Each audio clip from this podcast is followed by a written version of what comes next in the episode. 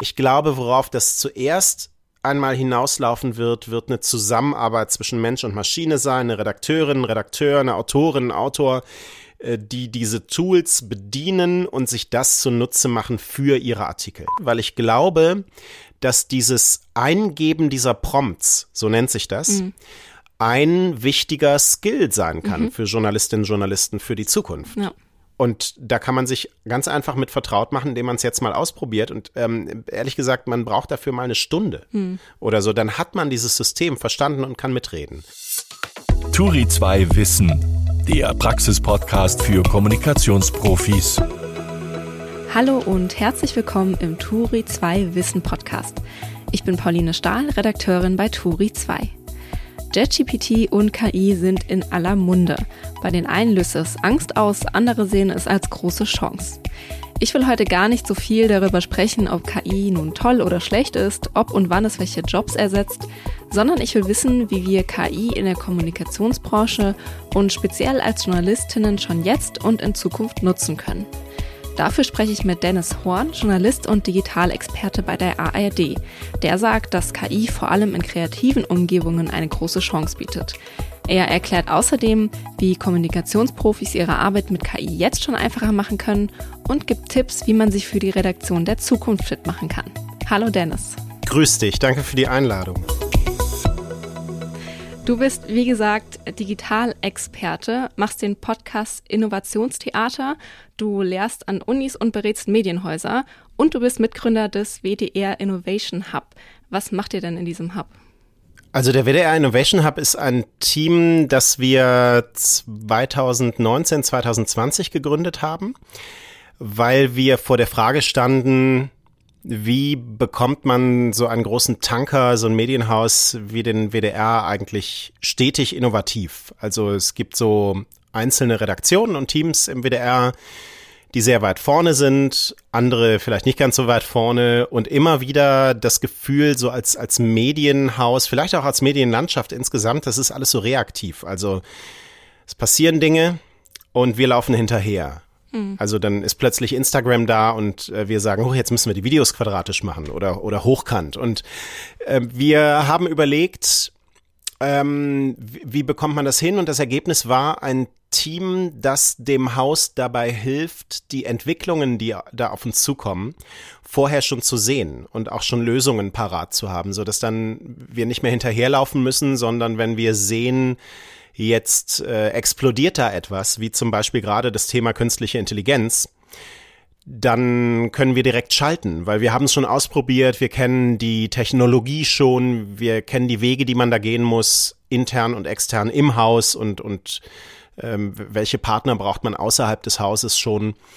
Ähm, dafür ist dieses Team da. Also wir äh, betreiben im Grunde Trendmanagement, Trendforschung, ähm, schauen, was kommt auf das Haus zu, machen das bekannt, wenn es ähm, ganz neue Dinge sind, probieren wir sie schon mal aus und ähm, sind dann hoffentlich gut vorbereitet. Also um ein Beispiel zu nennen, wir haben 2021 als eine unserer ersten Veröffentlichungen einen Zukunftsreport rausgegeben zu synthetischen Medien, mhm. also zur Inhaltegenerierung mit künstlicher Intelligenz. Und das ist genau das Thema, über das wir gerade ähm, mhm. dank ChatGPT sehr viel sprechen. Ähm, und äh, ja, die, die Grundlagen dafür hatten wir dann eben schon vor zwei Jahren gelegt.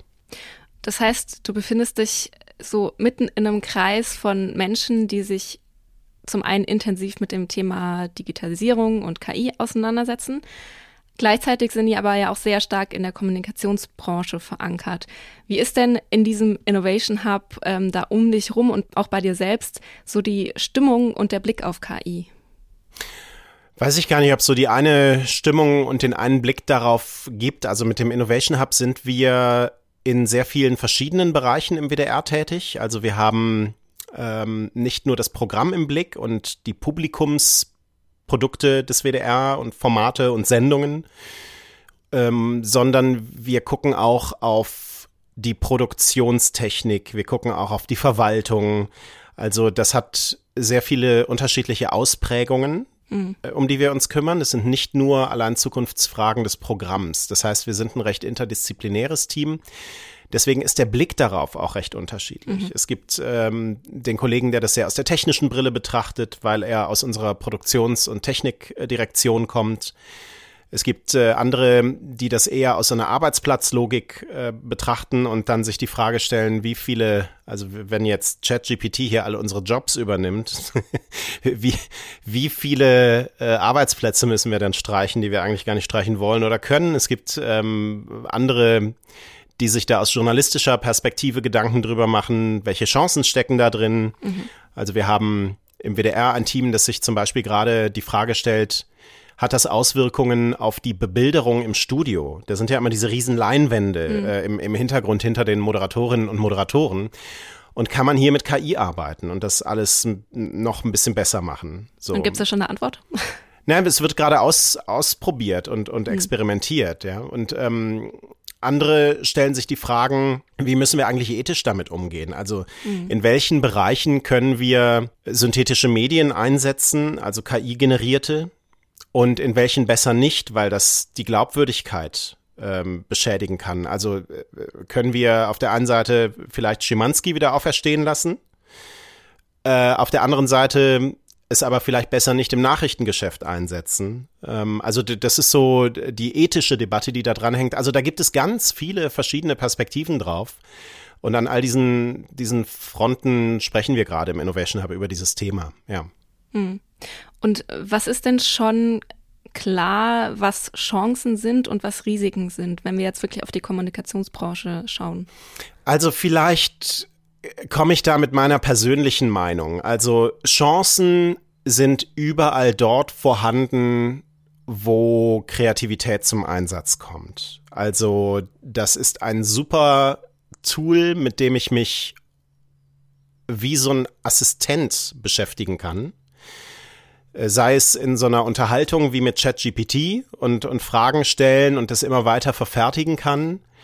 Ähm, oder sei es wie in so grafischen Umgebungen. Also wenn ich zum Beispiel nicht auf eine Bebilderung komme, weil mir einfach nichts einfällt, dann können diese Tools eine super Möglichkeit sein, zum Beispiel Online-Redakteurinnen und Redakteure zu unterstützen, die ja häufig zum Beispiel mit Symbolbildern arbeiten müssen, weil mhm. die Themen zu abstrakt sind oder zu neu oder, oder was weiß ich. Ähm, und das ist das eine, also die, die kreative Umgebung. Das andere sind die Risiken, die vor allem im journalistischen Bereich dessen spielen, was wir machen. Also der öffentlich-rechtliche Rundfunk hat ja nicht nur die Information zum Auftrag, sondern Kultur, Wissen, Unterhaltung. Also da gehören ja auch noch andere Dinge dazu.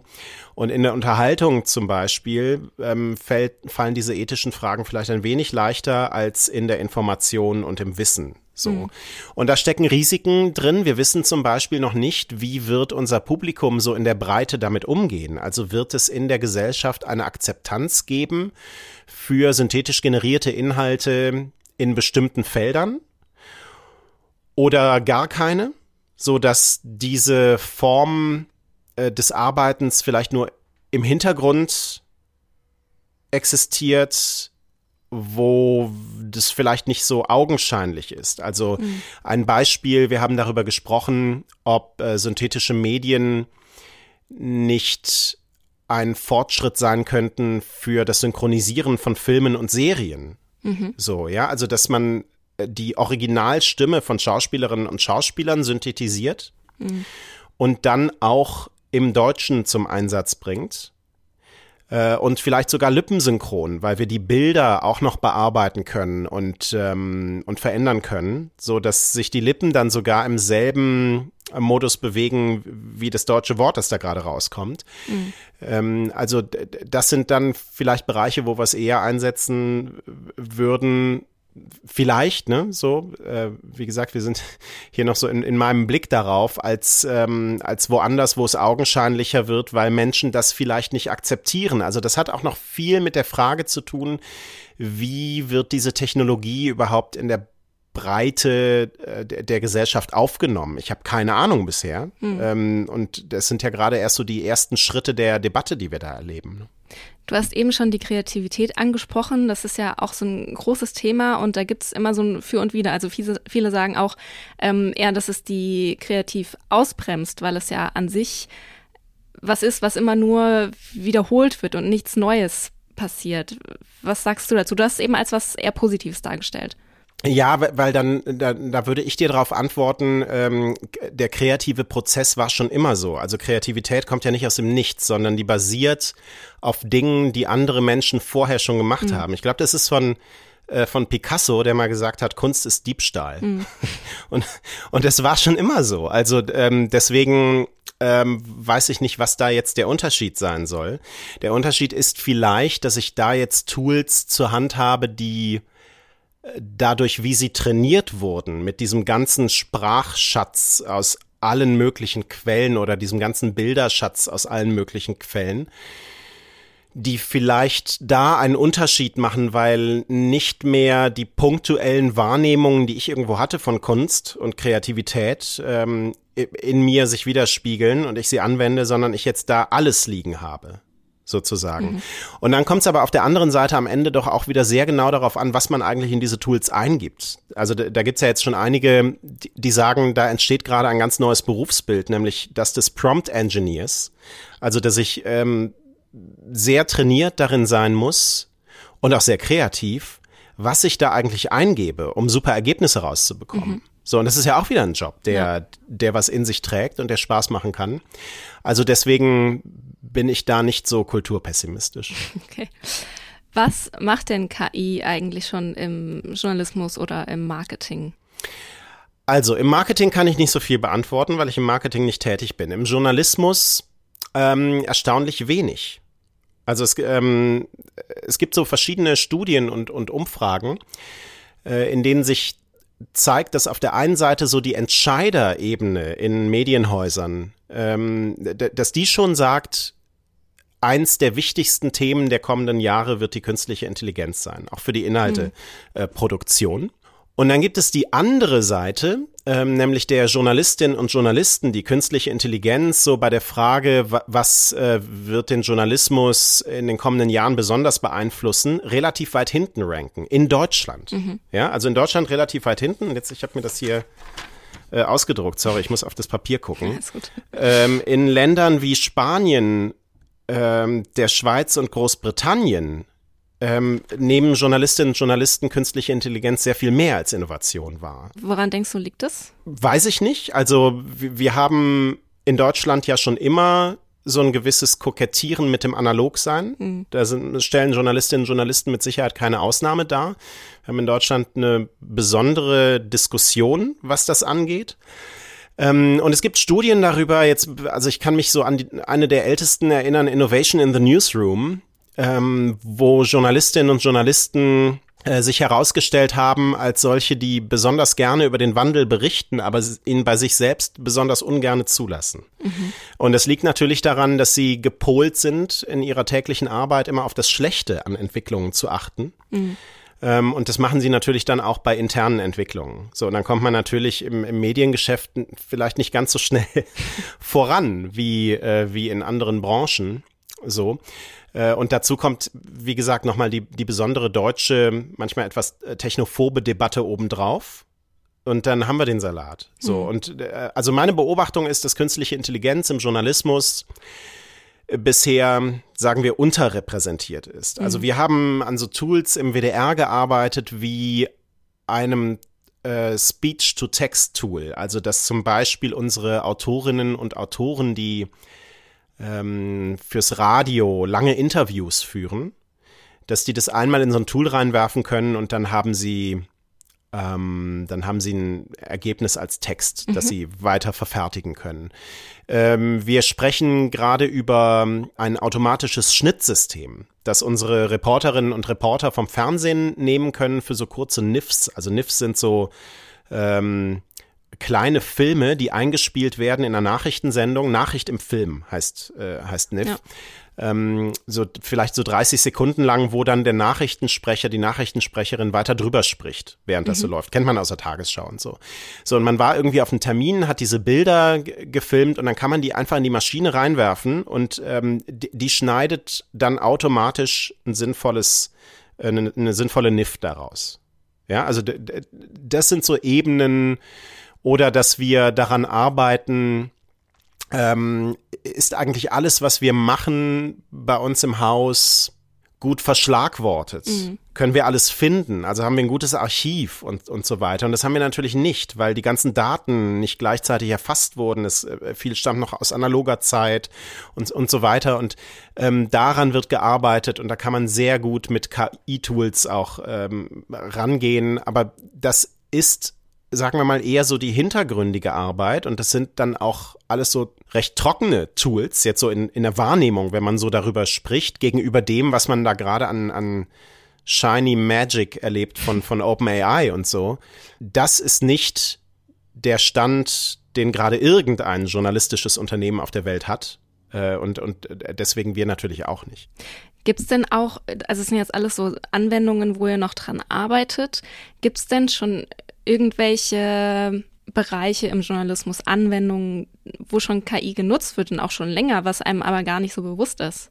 Ja, also es gibt ähm, so etwas seit einer ganzen Weile schon wie automatisierte Spielberichte oder Artikel, die aber in vielen Fällen eher noch so auf Lückentexten basierten. Also das kann man über, das lief mal unter dem Stichwort Roboterjournalismus vor ein paar Jahren mhm. und das kann man überall dort anwenden, wo ein guter, eine gute Datenlage herrscht. Also im, im Journalistischen ist das im Wetter, im Sport, bei der Börse, so, solche Themen. Mhm. Und ähm, da gibt es, also ich weiß noch, dass vor vielen Jahren der Weser-Kurier in Bremen, also eine, eines der ersten Medien waren, die das gemacht haben. Jetzt gibt es das auf fußball.de im Angebot äh, der äh, Deutschen Fußballliga, also so automatisch generierte Spielberichte. Mhm. Das ist nicht schön zu lesen, weil es eben ein Computer geschrieben hat ähm, und so, aber da, da haben wir Bereiche, wo Automatismen zumindest schon mal vorkommen. Und ähm, wir haben jetzt einen Prototypen gebaut, das ähm, hat mich jetzt das vergangene Jahr beschäftigt äh, für die Sportschau, äh, wo wir diese Form der Textgenerierung mit KI verbunden haben. Mhm. Ähm, und wir, also wir haben uns zuerst vorgestellt, wir können da jetzt einfach GPT-3 dranhängen. Ja.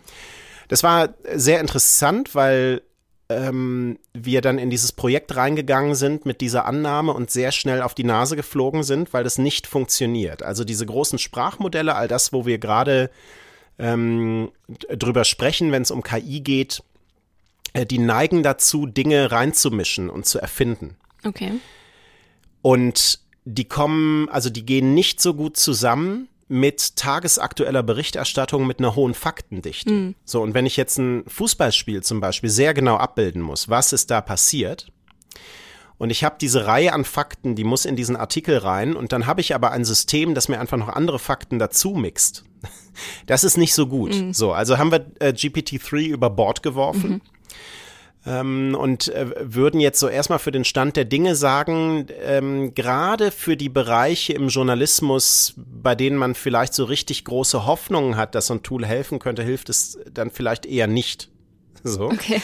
Ähm, und sind auf die Ebene der einzelnen Sätze gegangen und haben die mit einer, also da haben wir ein Machine Learning angewendet, äh, maschinelles Lernen, haben also ähm, unser KI-System gefüttert mit einer ganzen Menge typischer Sätze, die in so einem Spielbericht vorkommen. Mhm.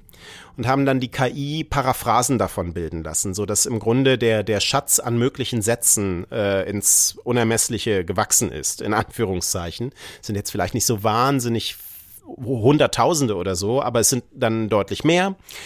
Und dann haben wir ähm, unser System diese Sätze hintereinander dann einfach schreiben lassen und ein virtueller Redakteur, auch noch ein zweites KI-System in diesem Tool, sorgt dann dafür, dass möglichst viel Abwechslung herrscht von Satz zu Satz, dass die sich unterscheiden und dass sie einfach schöner zu lesen sind und nicht so dieses ähm, klassische staccatohafte des Roboterjournalismus haben.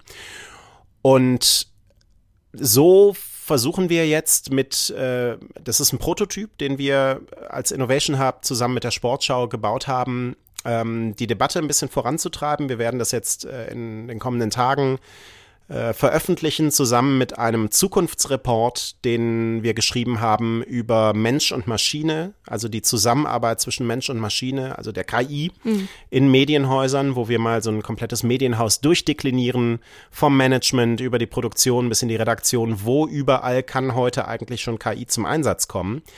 Und es sind alles Sachen, die es schon gibt, aber die dann sehr futuristisch mhm. in der Zusammenstellung so aussehen. Ne? Und ähm, da schreiben wir dann auch sehr viel über den Sportschau-Prototyp, was wir daraus gelernt haben, äh, was so unsere Erfahrungen sind. Ähm, um darüber so ein bisschen die Debatte voranzubringen. Du hast jetzt gesagt, also dein, dein Beispiel ist jetzt die Sportschau oder ähm, ja, Sport, Ticker Sportnachrichten, mhm. wo das schon genutzt wird. Ich glaube, Wetterbericht und äh, Börsennachrichten sind so andere zwei Bereiche. Genau. Würdest du daraus schließen, weil es da schon genutzt wird und ihr jetzt auch in dem Bereich experimentiert, dass es eher nutzbar ist, wenn es um Daten geht, also Datenjournalismus und weniger in anderen Themen oder Ressorts, zum Beispiel Feuilleton? Ach, das fällt mir so super schwer zu sagen. Wir sind gerade in so einer Phase, wo man irgendwie bei der Vielzahl an Einsatzzwecken, denen man so nachgehen kann mit, mit ChatGPT und, und mit diesen Bildgeneratoren, DALI, Stable Diffusion, wie sie alle heißen, ähm, das Gefühl hat, äh, das kann ja alles. Also ich, ich kann mich an die Vorstellung von GPT-4 hm. erinnern, vorgestern. Ähm, da wurde gezeigt, wie jemand so, ein, so eine Zeichnung einer Website auf einem Blatt Papier gemacht hat. Und dann hat man dieses äh, Blatt Papier, also ähm, hat man fotografiert, in dieses Sprachmodell reingegeben und gesagt, mach mir daraus eine echte Website. Und das hat funktioniert. Okay. Also mit, mit allem drum und dran, mit den Buttons, mit, mit JavaScript. Also die hat gemacht, was sie soll. Und das war komplett, ähm, komplett verrückt. Und da hat man jetzt gerade so den Eindruck, das kann alles, aber ich bin mir da nicht sicher. So, weil, ähm, also bei GPT-3 weiß ich es noch, vor ein paar, äh, vor ein paar Wochen war auch immer im Gespräch, das endet ja bei einem Wissensstand von 2021. So. Mhm. Und äh, nehmen wir jetzt mal das Feuilleton, das bezieht sich auf aktuelle Ereignisse, auf ein Buch, das irgendwie neu erschienen ist zum Beispiel. Und ähm, das sind so Dinge, wo wo ich nicht weiß, ob dann so ein Tool aktuell wirklich da zum Einsatz kommen kann. Ach, da, also da bin ich unentschieden, ehrlich gesagt. Ich, ähm, ich bin noch vorsichtig vielleicht auf dieser kompletten Ebene, dass da so ein Automatismus draus wird, dass man sich den kompletten Artikel nimmt und schreiben lässt mhm. von so einer Geschichte. Ich glaube, worauf das zuerst einmal hinauslaufen wird, wird eine Zusammenarbeit zwischen Mensch und Maschine sein, eine Redakteurin, Redakteur, eine Autorin, Autor, äh, die diese Tools bedienen und sich das zunutze machen für ihre Artikel. Ich glaube, das ist das, was wir eher sehen werden, also ein Assistenztool viel mehr mhm. als ein richtiges Produktionstool. Ganz konkret, wie kann das jetzt schon funktionieren? Welche Tools gibt es schon, die ich als Journalistin jetzt schon nutzen kann, um meine Arbeit in irgendeiner Form einfacher zu machen? Also, wir, ich, ich glaube, am, am einfachsten ist es auf der Text- und auf der Bildebene. Auf der Textebene sprechen wir über ChatGPT vor allem. Das ist ein Tool von OpenAI, hinter dem dieses riesige Sprachmodell steckt und mit dem ich mich unterhalte. Das ist so ein Hin und Her, äh, wie in so einer Chatform. Und ich kann dem zum Beispiel einen langen Text vorlegen oder so und sagen, schreib mir hieraus mal eine 500 Wörter lange Zusammenfassung oder so. Und mhm. dann macht das das. Mhm. Und dann kannst du sagen, schreib mir diese Zusammenfassung bitte nochmal in lustig. Oder bring da mal noch ein bisschen Ironie rein, weil mir gefällt der Text nicht. Oder so. so mhm. Solche Dinge kann dieses Tool machen. Und äh, wenn ich das mache, ist das wie so jemand, der mir in der Redaktion gegenüber sitzt, mit dem ich so Bälle hin und her werfe. Ja. Also so kommt mir dieses Tool vor, da kann ich das frei ausprobieren. Ich kann mir einen Zugang bei OpenAI anlegen für ChatGPT und dann funktioniert das heute schon. Da kann jeder mit experimentieren und ich würde dazu nur raten, weil ich glaube, dass dieses Eingeben dieser Prompts, so nennt sich das, mhm. ein wichtiger Skill sein kann mhm. für Journalistinnen und Journalisten für die Zukunft. Ja. Und da kann man sich ganz einfach mit vertraut machen, indem man es jetzt mal ausprobiert. Und ähm, ehrlich gesagt, man braucht dafür mal eine Stunde hm. oder so. Dann hat man dieses System verstanden und kann mitreden. Und bei den Bildgeneratoren sind das solche wie DALI, ähm, Stable Diffusion, Midnight Journey. Das sind verschiedene Bildgeneratoren, die auch eine verschiedene Grundlage an Bildern haben, mit denen sie trainiert wurden. Ähm, auch da würde ich einfach empfehlen, das mal auszuprobieren. Äh, sich da mal so ein bisschen reinzubegeben. Ähm, um die Möglichkeiten kennenzulernen und übrigens auch die Grenzen dessen. Mhm. Auf die stößt man nämlich dann auch immer wieder. Und die kommen mir gerade in der, in der Berichterstattung wie immer ein wenig zu kurz. Mhm. So, aber das, also kann ich mir gut vorstellen, dass solche Erzeugungstools für die kommenden Jahre ähm, eine, eine gewichtige Rolle spielen. Und wenn man das ausprobiert, würde ich dazu raten, nicht nur so ganz einfache Dinge einzugeben, ja, also, weiß ich nicht, schreib mir mal eine Zusammenfassung von irgendeinem Buch, das einem so einfällt, von der Fänger im Roggen, keine Ahnung, ja, schreib mhm. mir eine Zusammenfassung ähm, und dann bleibt's dabei, sondern ich würde mal ausprobieren, tatsächlich dieses Tool mal so richtig in die Pflicht zu nehmen. Also die Eingaben sehr viel komplizierter zu machen und wesentlich mehr Vorgaben. Ja? Also schreib mir diese Zusammenfassung, aber bitte ähm, immer nur also komplett ohne Adjektive, bitte in genau 4000 Zeichen, ähm, bitte mit einem ironischen Unterton. Okay. Äh, bring noch einen Witz rein. Und so, also wenn ich das alles mache, dann komme ich langsam so auf die Spur, an welchen Stellen und mit welcher Form von Eingabe mir diese Tools einfach heute schon helfen. Lass uns mal diese Tools, die es jetzt schon gibt, ähm, in die Zukunft schieben und beschreib mal das Szenario einer Redaktion in fünf bis zehn Jahren?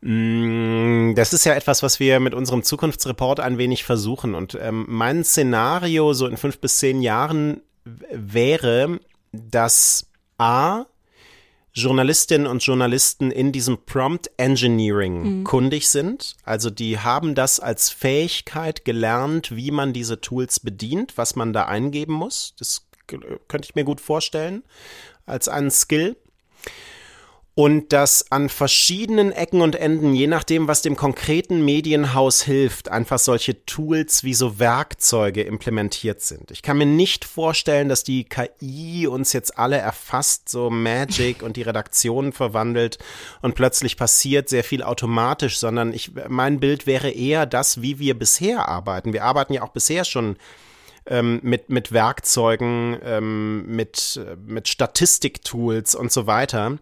Aber dass diese Geschichten einfach so unter der Haube sehr viel intelligenter mhm. sind, schneller funktionieren, uns andere Ergebnisse liefern, unsere Arbeit in bestimmten Arbeitsschritten vereinfachen.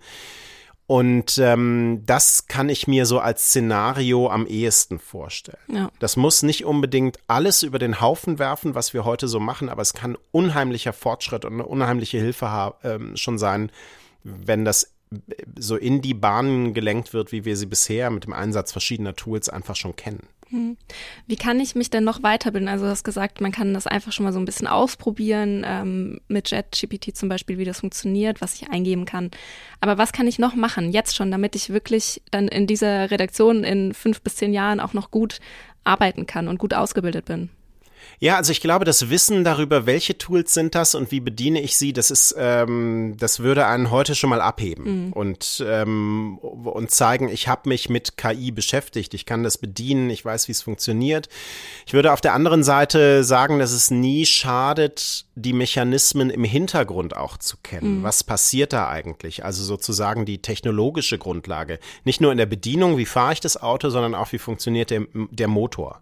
Wenn man sich einmal damit beschäftigt hat, dass KI im Grunde maschinelles Lernen ist, also wenn wir heute KI sagen, das hat sich auch über die Jahrzehnte gewandelt. Ne? Ja. Also vor, weiß ich nicht, 1995, als Microsoft Office 95 rauskam mit Clippy, Karl Klammer, mhm. hat man zu ihm äh, KI gesagt. Ja. So, ja, und ähm, das äh, da wandelt sich der Begriff dann natürlich auch. Und heute ist das, was hinter künstlicher Intelligenz steckt, in der Regel maschinelles Lernen, also irgendwelche äh, KI-Systeme, die mit lauter Trainingsdaten trainiert wurden, um darin Muster zu erkennen und das dann nachher auf neue Daten anzuwenden. Das ist KI mhm. heute in der Regel. Ähm, und wer sich damit so im Hintergrund zumindest mal grob beschäftigt, ähm, der kriegt ein ganz gutes Gefühl dafür, wo auch die Grenzen sind, was diese Tools eben nicht können. Mhm. Und ich glaube, das ist auch etwas, was gut tut, weil das der ganzen Geschichte so ein bisschen den Eindruck, das wäre irgendwie Magie wegnimmt und es ein bisschen auf den Boden klassischer journalistischer Tools holt. Und das finde ich auch ganz hilfreich. Was genau meinst du damit, wir müssen das alle so ein bisschen lernen? Heißt das, dass wir äh, Journalistinnen in Zukunft alle KI-Experten sein müssen, beziehungsweise irgendwie alle programmieren lernen müssen? Also ich, ähm, ich habe mich immer gewehrt gegen dieses Bild der eierlegenden Wollmilchsau. Das ist so ein bisschen entstanden, als die Newsrooms aufgekommen sind und man so Großraumbüros gemacht hat, in die man dann alle gesetzt hat und dann gesagt hat, jetzt sind wir crossmedial, jetzt funktioniert das hier. Ähm, und alle machen alles. Also das ist nicht der Weg. Und das wird hier genauso wenig der Weg sein. So. Ähm, aber ich glaube, zwei Sachen sind wichtig. Das eine ist, ich sollte in so einem Team, das heutzutage idealerweise interdisziplinär arbeitet, eine gewisse Ahnung davon haben, was macht mein Gegenüber. Mhm. Also wenn ich ähm, in einem Team arbeite, das Grafikerinnen an Bord hat, wenn ich in einem Team arbeite, das Entwickler an Bord hat, dann muss ich ein bisschen so ein grobes Grundverständnis von deren Arbeit und deren Art und Weise zu denken haben. Und andersherum. Ja, also ich, ähm, also die, die TechnikerInnen am besten auch, wie wir als Journalisten arbeiten. Hm. So. Und ähm, hier kann ich mir vorstellen, dass das ähnlich ist. Also die KI-Tools werden entwickelt von, ähm, von TechnikerInnen im Haus oder in einer Agentur oder so, mit denen muss ich reden können. Mhm. Und gleichzeitig würde ich es aber so als Teil des journalistischen Skillsets in Zukunft sehen, diese Tools bedienen zu können. So, das gehört dazu, wie wir aber in den vergangenen Jahren vielleicht auch ein grobes Verständnis äh, davon gelernt haben, wie man Social Media bedient, ja, ja wie, wie man ein Content Management System für eine Website bedient. Das sind einfach, ist einfach so ein bisschen Grundlagenwissen, technologisches, das auch gar nicht, finde ich, also jetzt gerade, wenn es hier um KI, da, da, muss ich ja nur einen Text eingeben mhm. in ein Feld und ein bisschen wissen, wie, wie ich den gestalten muss, das auch gar nicht so deep ist, wie vielleicht andere andere Dinge. Ähm, das würde ich noch so, kommt auf Journalistinnen und Journalisten vielleicht zu, so einsortieren. Ja. Ja. Denkst du denn, dass es wirklich so ist, dass die Nutzung von KI in ein paar Jahren genauso normal ist wie die Nutzung von Social Media oder von Smartphones oder des Internets? Ich glaube ja. Also ich, das, das denke ich schon. Die Frage ist, wie bewusst uns das sein wird. Also im Moment liegt der Fokus so krass darauf. Aber ähm, das wird uns vielleicht gar nicht so bewusst sein. Es sind einfach Tools, die wir einsetzen. Das fände ich übrigens auch den wesentlich besseren Blick darauf, weil der den Blick auf die Frage lenkt, was brauchen wir hier eigentlich in der Redaktion im Umgang mit unseren Nutzerinnen und Nutzern. Da kann dann eine Antwort auch sein, ein bestimmtes Tool, das sich so aber nur mit einer KI-Komponente lösen lässt. So. Und das, natürlich wird das völlig normal. So. Im Moment betrachten wir aber alles aus der Sicht äh, oh, da ist KI, was machen wir darin? Und ich glaube, das ist nicht die richtige Frage, sondern die richtige Frage wäre, wir haben etwas Bestimmtes vor, wie erreichen wir das am besten? Mhm. So, so machen wir das heute auch mit Social Media. Ne? Also es äh, kann Medien geben, die sich Ziele setzen und dann sagen, Social Media spielt hier keine Rolle und dann ist das auch völlig in Ordnung. Mhm. Ja, und es gibt äh, Bereiche, die sind Social Media, die würden wir noch gar nicht mal als solche betrachten. Newsletter zum Beispiel. Mhm ist so ein richtig guter Social-Media-Kanal, aber niemand würde das als solchen bezeichnen. Ja.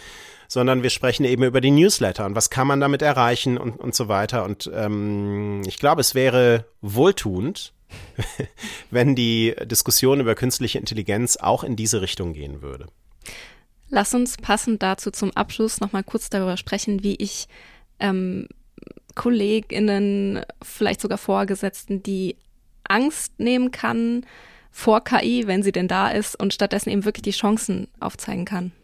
Also ehrlich gesagt, ich weiß es nicht, ähm, weil das immer sehr abhängig davon ist, mit wem ich da rede, was dessen Vorbehalte sind, ob das eine Person ist, die das eher klar kriegt, wenn man der Beispiele zeigt, mhm. also ein Prototyp. Deswegen machen wir das übrigens mit dem WDR Innovation Hub auch. Wir bauen das, um das mal im Einsatz zu zeigen. Mhm. Und das macht, macht was ganz anderes mit den Leuten, auch so mit, mit Entscheiderinnen, Entscheidern, als wenn man denen das in der Präsentation zeigt. Mhm. Aber es gibt auch Leute, die brauchen das eher so technisch ne? und, und so äh, aufbereitet. Ich habe keine Ahnung. Ich, ich würde einfach nach innen genauso arbeiten wie nach außen, nämlich zielgruppenorientiert. Wen habe ich da vor mir und wie erwische ich diese Person am besten?